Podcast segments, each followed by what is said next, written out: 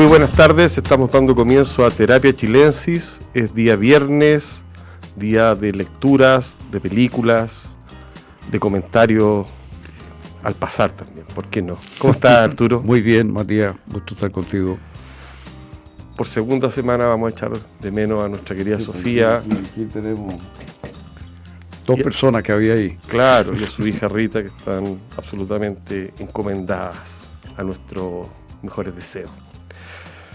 Oye, Arturo, tenemos que empezar para variar, porque ya se ha, vuelto una especie de, de retornelo, por decirlo de alguna manera, con el tema de un nuevo muerto importante en el mundo de la cultura. No sé qué pasa, pero ha sido un año de obituario. Sí, ha sido un año de obituario impresionante.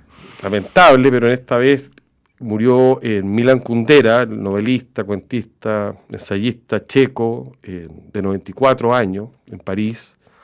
Eh, fue una persona muy relevante para Europa, para la cultura occidental, incluso para Chile, porque durante un tiempo fue uno de los escritores más vendidos, especialmente su novela La insoportable levedad al ser.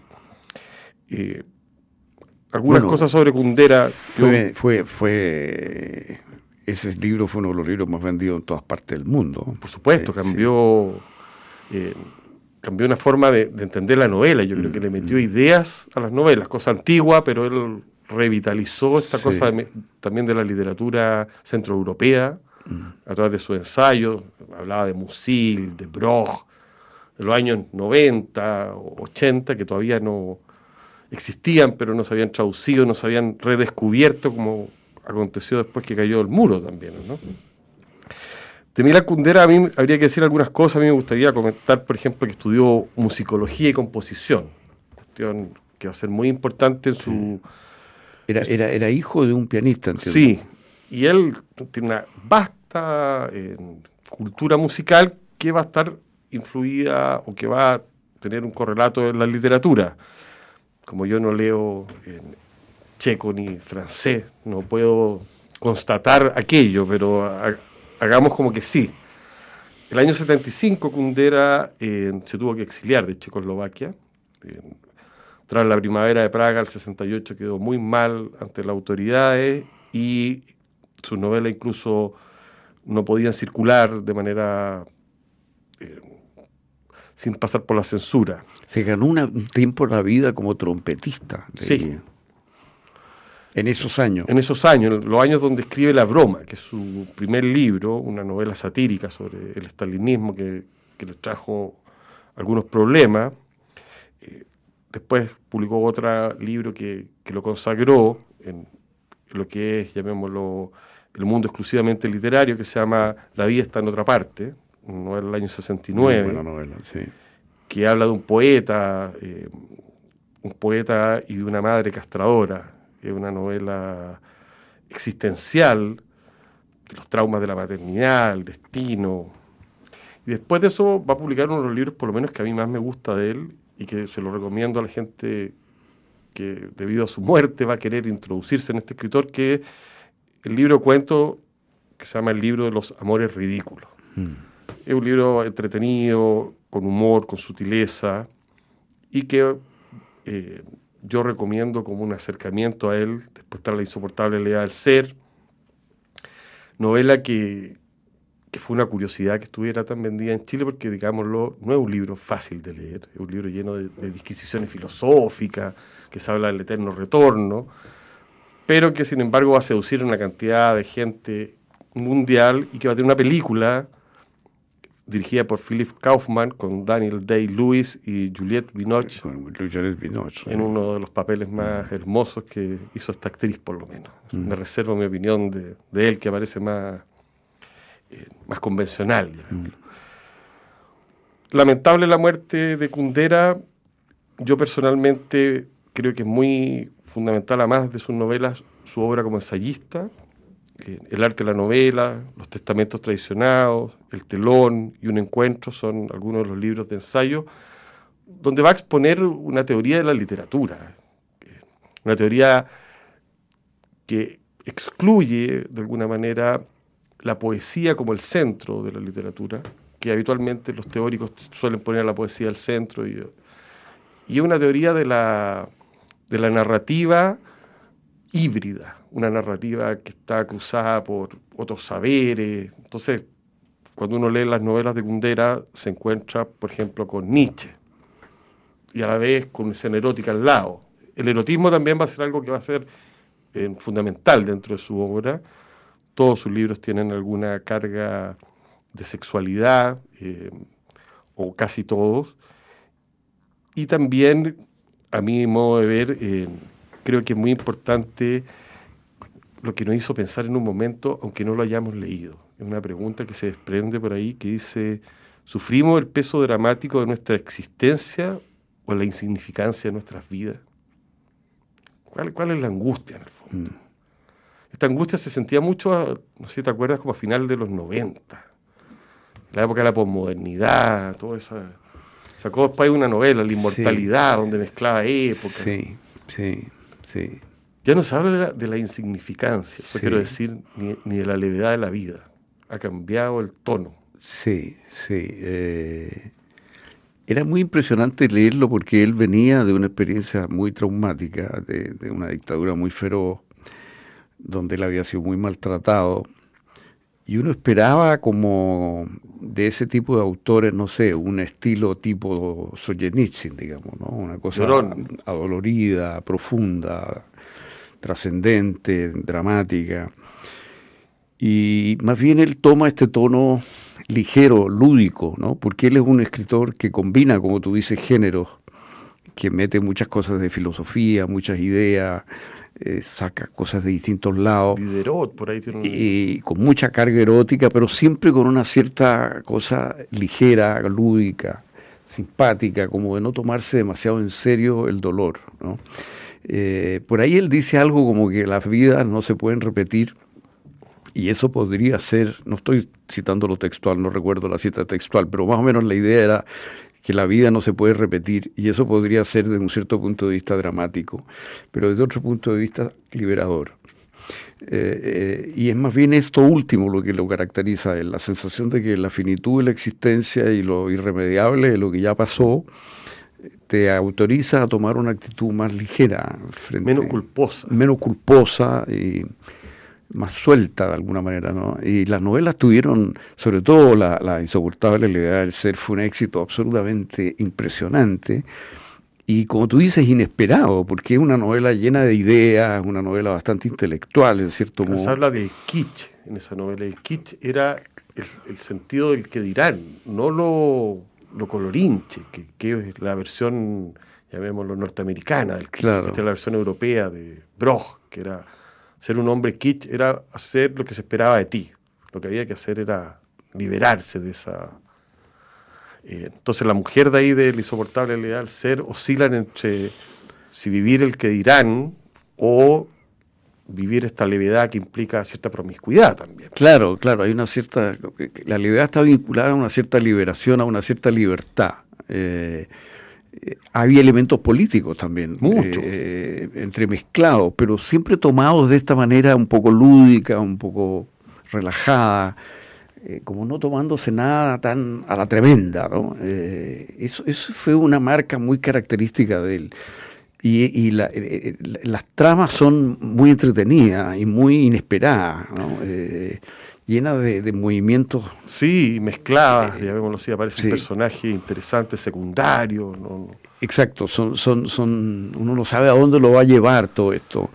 y, y claro, como tú dices, muchas veces mete ideas, por ejemplo, en la inmortalidad mete una idea de Hegel, que uno diría, chuta, qué cosa más difícil meter una idea de Hegel en una novela, digamos, ¿no? Y funciona, porque él tiene una inteligencia superior y, logra transformar una idea densa en una idea que cualquier persona puede captar y jugar con ella, ¿no? Y fue un poco para ir dándole la vuelta, yo creo que fue alguien importante porque fue que leímos después del boom. ¿o no? En esta posta, ya así, mental que uno podía hacer, estaba García Márquez, estaba Vargas Llosa, siguieron vivos, eran amigos primero que nada. Yo me acuerdo de muchas conversaciones, por lo menos sé que García Márquez tenía conversaciones con Cundera, Sé también que Philip Roth tenía conversaciones con él, lo entrevista en un libro. Bueno, Philip Roth lo, publicó, fue uno de los que lo introdujo en Europa, lo en, esa colección que él editó de autores de Europa del Este, este fue como el más destacado.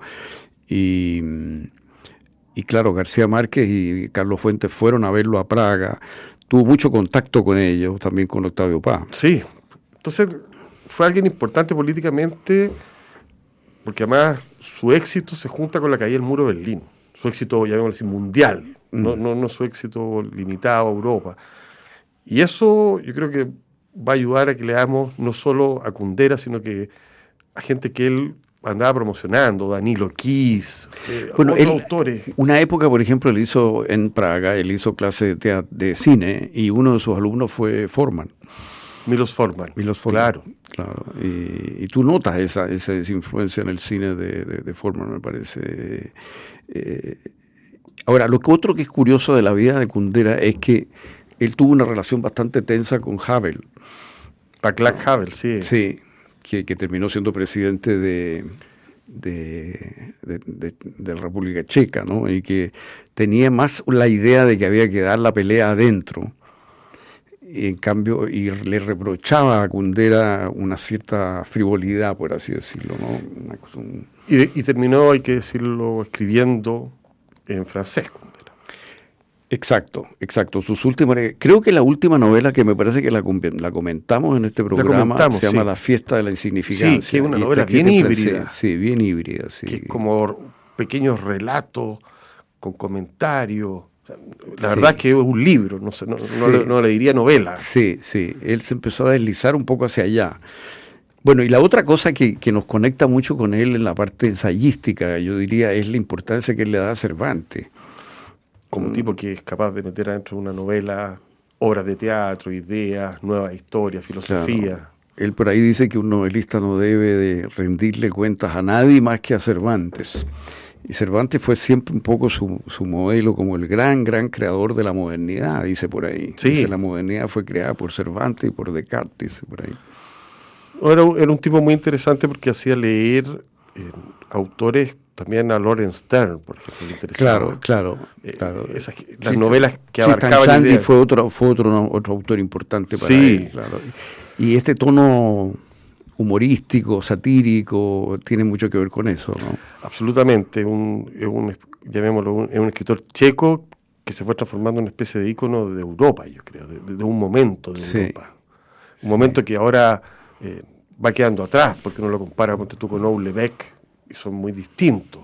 No obstante, tienen algo. Sí, pero no tiene la levedad, la ligereza que tiene que tiene este hombre. Si este hombre tenía una, tenía una cosa muy suelta, no sé, muy como un borbotón así, ¿no? Y armada las novelas de fragmentos también. Entonces también nos enseñó a leer una manera eh, Sí, en ese sentido formalmente fue muy novedosa. Claro, porque tú leías y después de una escena de acción y de un diálogo venía una reflexión, como tú dices, sobre el eterno retorno. Y de ahí saltaba de nuevo a, la política, de ahí volvía a la acción. Esa, esa forma eh, yo creo que nos influyó bastante. Eh, por lo menos en la novela. Sí, fue un, fue un remesón. Eh, ahora, no sé, habría que releerlo, ¿no? Hoy día. Yo, yo hace tiempo que no lo. La última que leí La fiesta de la insignificancia, que me pareció que no estaba a la altura de lo que era. No, era rara. Pero me gustaría releer, bueno, desde luego La insoportable levedad del ser, El libre de la risa y el olvido, algunos otros, ¿no? Yo, por, eh, en mi taller literario, de, leímos a comienzo de año La insoportable levedad del ser. ¿Y te funcionó? Éxito total. Así ah, funcionó. Total. Y bueno, lo vimos, vimos la película también, eh, pero lo que fue especialmente exitoso o que le gustó a la gente fue esta mezcla, esta hibridez entre la idea y a la vez una trama fluida. Una novela que, te, mm. que, el lector se siente inteligente y sensible. Sí, sí, muy bien uno como lector. Sí, tiene esa cosa halagadora para el lector, ¿no? Porque tú entiendes una cosa complicada, digamos, puedes leer la novela, sí. Oye, Arturo, cambiando un poco de tema, entiendo que viste la película al momento tú, ¿no? Mira, vi una buena película, eh, Phoenix, de Christian Petzold, eh, una película alemana con eh, Aaron Farocki y Nina Hoss. Eh, es una muy buena película, muy buena película. está, en Movie. Está en movie en este momento y yo la recomiendo. Tiene un...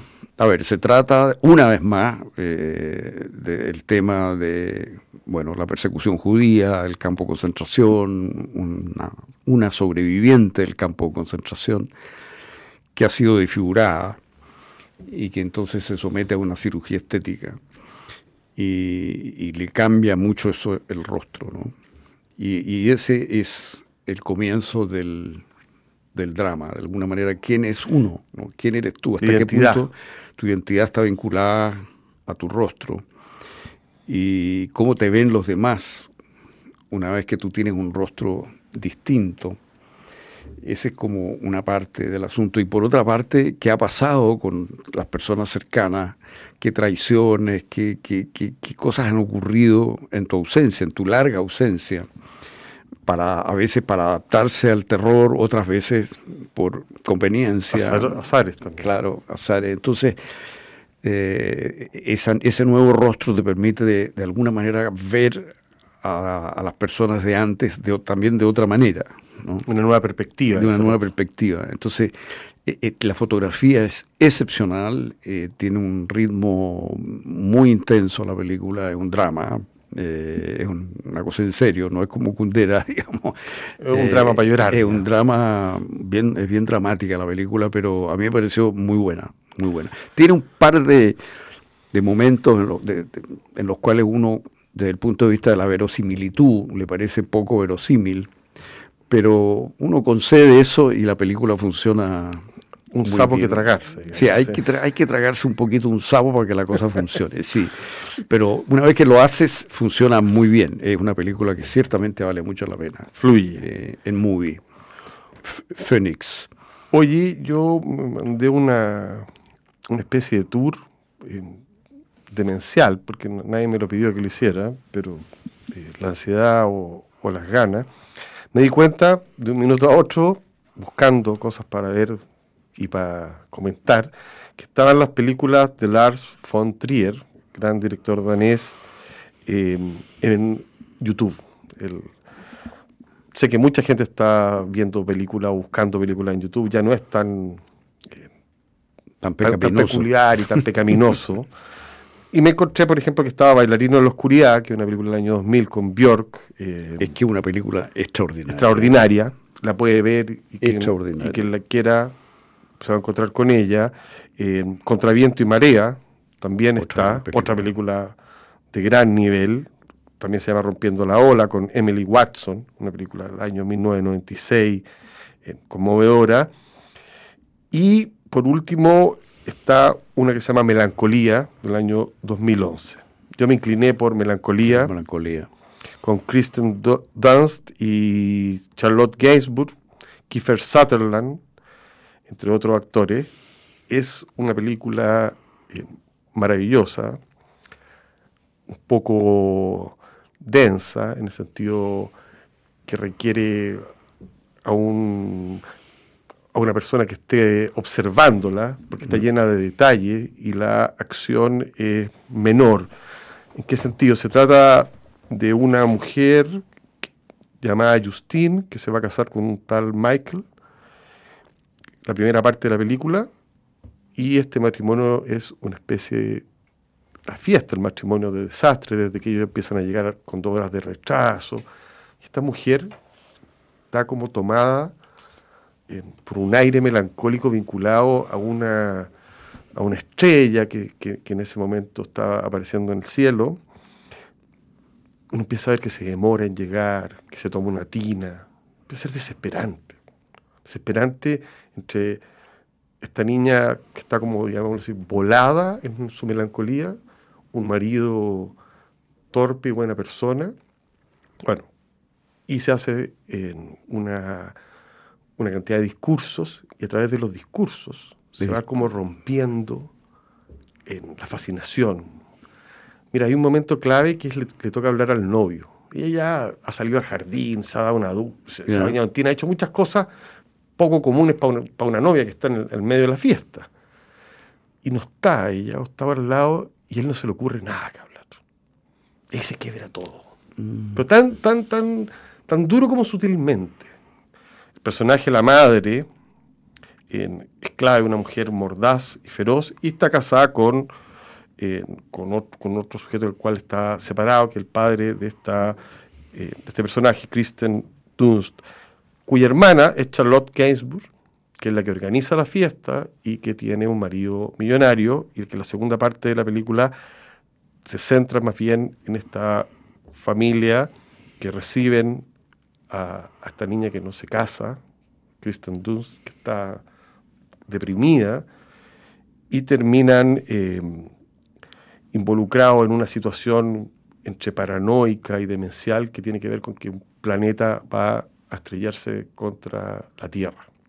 Tiene algo apocalíptico la película. algo apocalíptico. Eh, ¿De qué año es la película? Yo no la he visto. Es una película del año 2011. 2011. muy bien actuada. Al final de la película uno nota, llamémosle, la sutileza de cómo esta historia larga, de alguna manera está vinculada un poquito con Tristán y Solda, aparece la música wagneriana, eh, y cómo la melancolía es un sentimiento muy leve, pero a la vez muy profundo. Como un sentimiento que corroe, que desarma, pero no a través de, acciones brutales, sino que a través de la dejadez, del silencio, del estar ido. Bueno, realmente vale la pena verla en YouTube y yo creo que lo que más vale la pena, sobre todo, es pegarse una vuelta por el cine de Lars von Trier. Porque en Netflix está Nymphomaniac, estos dos volúmenes. En Movie está La Casa de Jack, que es la última película. Y sumando las que uno ha visto, las que quieres ver, hay otra que se llama Anticristo, que, que me gusta mucho, empiezan a haber temas en comunes, por ejemplo, una estética simbólica. Son películas mm. donde el realismo no está al servicio la religión y la culpa como cuestiones centrales. Eh, la presencia del inconsciente, a través ya sea de psicoanalistas, de, confesiones, los colores también, una suma, eh, las alusiones literarias, eh, la, pintura. Bueno, es un director de cine, Lars von Trier, que quiere por una parte impresionarnos, que tiene algo de Godard, de Berman, de Tarkovsky, Antonioni. Sí, está en esa familia. En esa familia. Que no pretenden hacer películas ni fáciles, ni rápidas, ni entretenidas, pero que pretenden entregarte experiencias eh, definitivas, así mm. que te dejan colgando. Creo que vale sinceramente la pena fijarse particularmente en Melancolía, porque dentro de las películas que de Lars von Trier es la que menos exageración tiene. Tú dirías. Sí. mira. Es una película más tenue. Claro, porque él tiende a eso, a, la provocación, a, la, exageración. A extremar las situaciones. Entonces, claro, si uno la compara con la anterior, que, que es anticristo. Yo recuerdo, fíjate, eh, en un festival de cine en Buenos Aires, haber entrado a, una, a la sala sin saber nada lo que me iba a tocar, porque entré así nomás, y, y vi una película que me deslumbró pero que me deslumbró absolutamente. Y, al final entonces averigué quién era, que al salir vi quién era la película. Realmente porque mientras pasaron los títulos yo estaba sentando, así que no, no, vi mucho eso. Eh, y era de Lars von Trier. Y es la primera película de él que vi y se llama Europa. Europa fue la película que lo hizo famoso, claro. Es una gran película. Una gran película. Una gran película. Bueno, Lars von Trier eh, fue uno de los fundadores de esta idea del cine dogma, pero como todo innovador, hizo algunas películas en onda dogma, Los Idiotas, un par de películas más, y después se corrió y pasó a películas distintas. Yo creo que otra de sus peculiaridades es que es un tipo que está buscando siempre innovar en su estilo, eh, ocupar estos géneros. La última película, La violencia, es importante, con, y lo otro es un gran director de actores.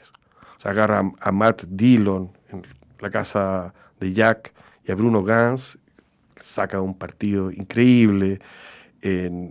¿Para qué decir Charlotte Gainsbourg? Eh, es una especie de fetiche que tiene. Eh, Uma Truman.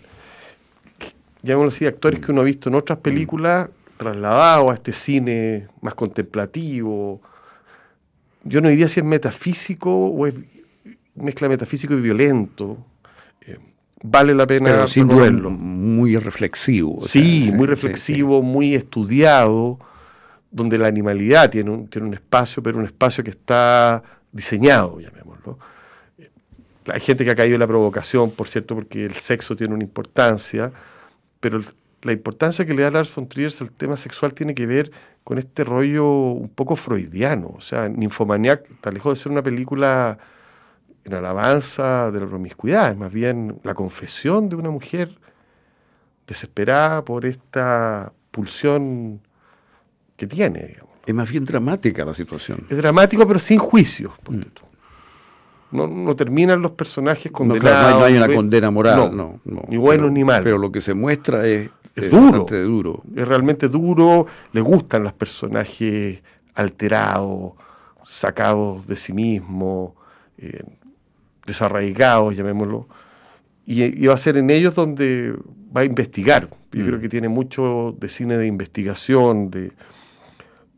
Lo recomiendo de todas maneras que vean ya sea en YouTube las películas de Lars von Trier, basta poner Lars von Trier película completa subtitulada en español y aparecen. Y aparecen.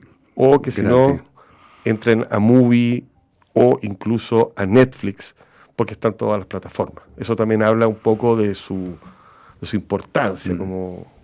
¿Qué es lo que está en Netflix? En Netflix está, curiosamente, Nymphomaniac, pero censurada. Ah, censurada no sé qué, una lata, esa, esa, versión censurada son dos. No, eso no. No, no. Pero bueno, eh, se puede encontrar en, en otras Oye, eh, Matías, tú que hablaste tanto de la melancolía, eh, de la película me refiero, te llevo un poco más allá. ¿Por qué la melancolía suscita tantas obras de arte? ¿Por qué encuentras tú que la melancolía tiene como un, no sé, se expresa tan naturalmente en, en la poesía, desde luego. Tú que eres poeta. Tú también, así que yo creo que tiene que ver, personalmente, creo que un estado anímico que está bastante cerca de la inspiración, que está al ladito. Entonces, eh, tengo la sensación que un tema que se continúa a veces, en, pasar de la tristeza a la melancolía eh, puede ser también pasar de, la imposibilidad de escribir o pintar a, poder hacerlo. También hay unas definiciones de melancolía que dejan a uno muy metido, por ejemplo, que podrían explicar esto. Hay una de Flaubert que dice que la melancolía es el recuerdo de algo que nunca existió. Mm.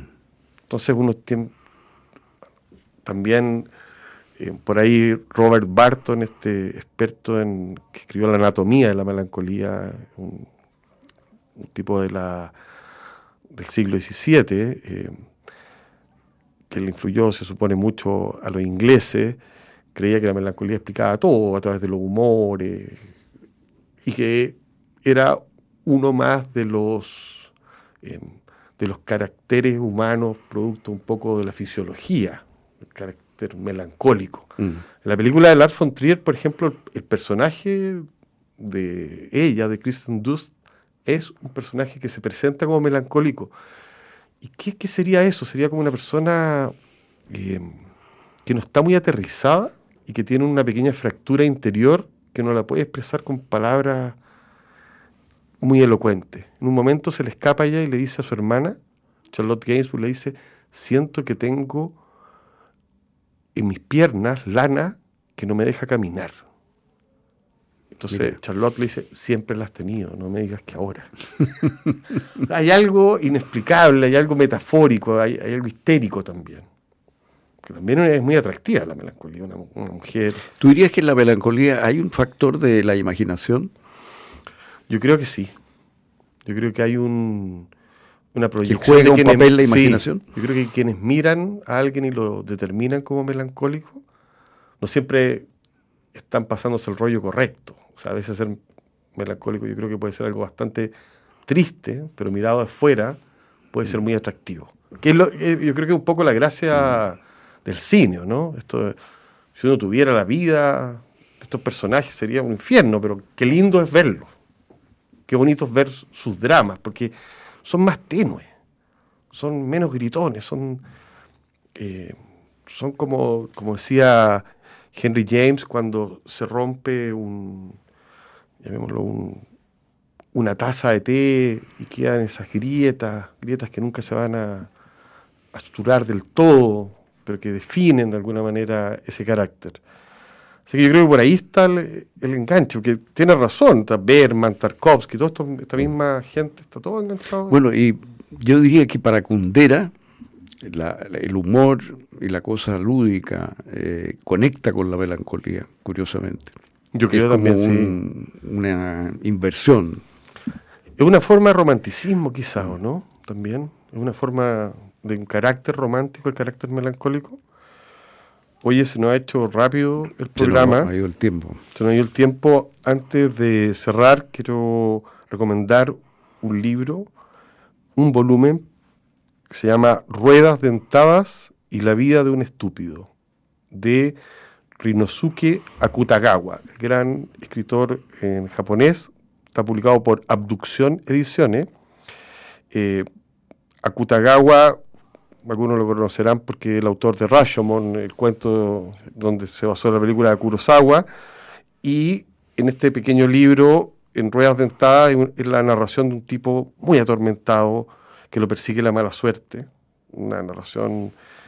Y la vida de un estúpido es un diario, las memorias de Akutagawa, llena de aforismos, pensamientos, fragmentos, reflexiones, un libro definitivamente importante de leer. Eh, va a referirse a la relación con su familia, a sus últimos años de vida, sufría alucinaciones a Kutagawa y termina el libro con nota para un viejo amigo, la carta de despedida que escribió antes de suicidarse a los 35 años. Mm. Me parece muy interesante esta editorial que se llama Abducción Editores. Ya habíamos comentado acá una antología de poesía clásica llamada Kokinshu, que fue publicado por ellos hace muy poco y ahora está edición de estos dos textos de Akutagawa ya le están dando un perfil oriental definitivamente. Así que nos vamos en onda japonesa. Muy bien. Muchas gracias Arturo por estar aquí. Nos vemos la próxima semana. Que tengan muy buenas noches. La transformación digital de tu empresa nunca estuvo en mejores manos. En Sonda desarrollan tecnologías que transforman tu negocio y tu vida innovando e integrando soluciones que potencian y agilizan tus operaciones. Descubre más en sonda.com. Sonda Make It Easy. A continuación, información privilegiada al cierre y luego sintonía crónica debut junto a Bárbara Espejo y Francisco Aravena. Que descansen, buen fin de semana, lean lo que quieran y disfruten del cine. Al menos hemos recomendado algunas películas entretenidas o interesantes. Buenas noches. Muy buenas noches.